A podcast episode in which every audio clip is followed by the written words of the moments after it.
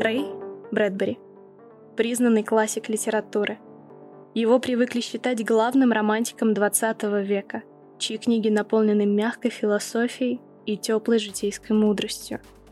Но мало кто знает, что у автора произведений «Вино из одуванчиков», «Марсианские хроники» и 451 градус по Фаренгейту была и другая, темная сторона. Мы выбрали для вас одну из страшных историй, написанную мастером в 1947 году, которая получила название «Крик из-под земли».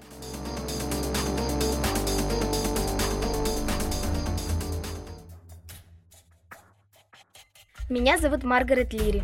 Мне 10 лет. Ни братьев, ни сестер у меня нет. Есть родители. Они хорошие, только совсем мной не занимаются. Мы и представить не могли, что нам придется разбираться с убийством женщины. Маргарет, сбегай за мороженым. Сегодня суббота. Папа будет обедать дома. Надо его побаловать. Девочка побежала замороженным через пустырь. И тут-то все и началось. Бежит и слышит. Женский голос кричит. Голос шел из-под земли.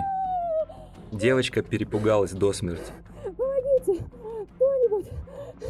Вытащите меня отсюда! И побежала со всех ног. Упала вскочила и побежала дальше. Мама! Не стой, мороженое растает. Да послушай, мама! Неси в холодильник. Слушай, мам, у нас на пустыре женщина кричит. И руки вымой. Она так кричит, так кричит. Не забыть бы соль и перец. Ты меня не слушаешь. Нужно ее спасти. Она придавлена тоннами мусора. Если мы ее не откопаем, она задохнется и умрет. Ничего, пусть подождет, пока мы пообедаем. Девочке так и не удалось убедить маму. Тем временем в столовую пришел папа. Привет, пап. Там на пустыре какая-то женщина кричит. Все женщины кричать здоровы. Маргарет была испугана и сильно переживала, пытаясь доказать папе, что там правда кричит женщина. Девочка уже перешла на крик. А ее папа спокойно подкладывал себе мясо в тарелку, нарезал кусочки и направлял их в рот. В конце концов, Мэгги удалось уговорить папу сходить с ней на пустырь. Но только после того, как они спокойно поедят. Маргарет старалась побыстрее доесть обед. Не торопись. Ты слышала, что сказала мама? Там женщина кричит, давай скорее. Лично я намереваюсь пообедать в тишине и покое. Это займет никак не менее часа. И заруби себе на носу, юная леди. Если за обедом будет сказано еще хоть слово про эту крикунью, я вообще не сдвинусь с места ради удовольствия послушать ее концерт. Маргарет неохотно согласилась с отцом. Обед растянулся на века. Папа еле жевал. В голове у девочки кричали мысли. Скорее, ну пожалуйста, поторопись, вставай, быстро, собирайся, бежим. Девочка сидела смирно. И пока они ели, в час по чайной ложке, где-то в отдалении кричала женщина. Мне нечем дышать! Спасите! Люди! Прошу вас! А люди спокойно обедали. В небе светило солнышко, и на пустыре не было ни души. Ладно, будем собираться. Показывай, где твоя крикунья. Лопаты забыли. Успеется. Для начала послушаем сольный концерт. Девочка подвела папу к тому самому месту. Они стали прислушиваться. Ничего не слышу, хоть убей. Надо подождать. Они слышали, как ветер шелестит листву, как светит солнце, как проехал автобус и больше ничего. Но она была здесь. Она прямо выла, выла. Смотри, тут даже земля вскопана. Маргарет, вчера мистер Келли выкопал здесь большую яму, чтобы сбрасывать туда мусор и всякий хлам. А ночью кто-то другой воспользовался этим и сбросил туда женщину, а сверху закопал землей, как будто так и было. Девочка так и не смогла уговорить папу помочь ей откопать бедную женщину. Папа решил вернуться домой. И как только он ушел, раздался крик. Маргарет чуть не расплакалась и побежала к дому и забарабанила в дверь. Папа, папа, она снова кричит! Но папа не поверил Маргарет. Он отправил ее в постель и положил мокрое полотенце на голову. Папа, она же умрет, и мы будем виноваты. Ее закопали живьем, как в рассказе Эдгара По. Только представь, какой ужас. Ты кричишь, а людям дела нет. На улицу не ногой. До вечера полежишь в постели. Папа закрыл Маргарет на ключ. Ее комната располагалась на втором этаже. Ей пришлось дернуть с кровати простыню, привязать за один угол к ножке кровати и свесить из окна. Потом она благополучно съехала по этой простыне на землю, прихватила пару лопат и понеслась на пустырь. И начала копать.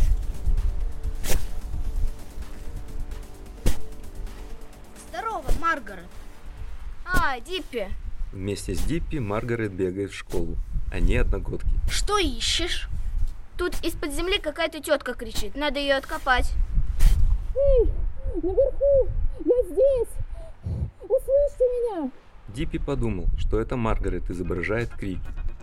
Маргарет подыграла ему, чтобы тот помог ей.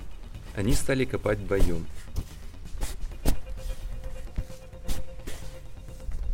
Но вскоре Диппи надоело это занятие, и он захотел пойти домой спать. Чтобы Диппи не ушел, Маргарет оставила его одного слушать крики женщины, а сама отошла от этого места. Мамочка, где я? Что со мной?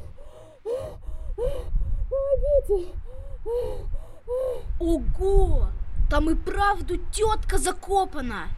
Копаем дальше. Интересно, кто она такая? Откуда я знаю? Копай давай. Вдруг над ребятами нависла чья-то тень.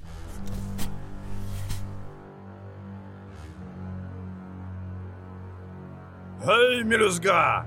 Вы что тут безобразничаете? Здравствуйте, мистер Келли. Слушайте меня внимательно. Вы сейчас возьмете свои лопаты и заровняете яму, которую успели выкопать. Ясно? Мистер Келли, вы не понимаете. Оттуда женский крик. Нужно... Знать ничего не знаю. Не слышу никакого крика.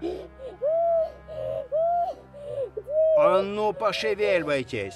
Засыпали яму и марш по домам, пока я вам пинка не дал.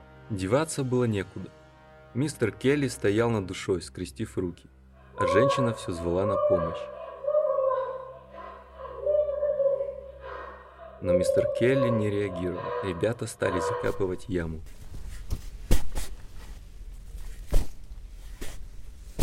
Вон отсюда! И чтобы духа вашего здесь не было! Диппи, это он. Чего? Он убил миссис Келли, придушил ее, засунул в коробку или в ящик и сбросил в яму. Но она не умерла. Вот он и прикидывается, будто ничего не слышит. Ага, точняк.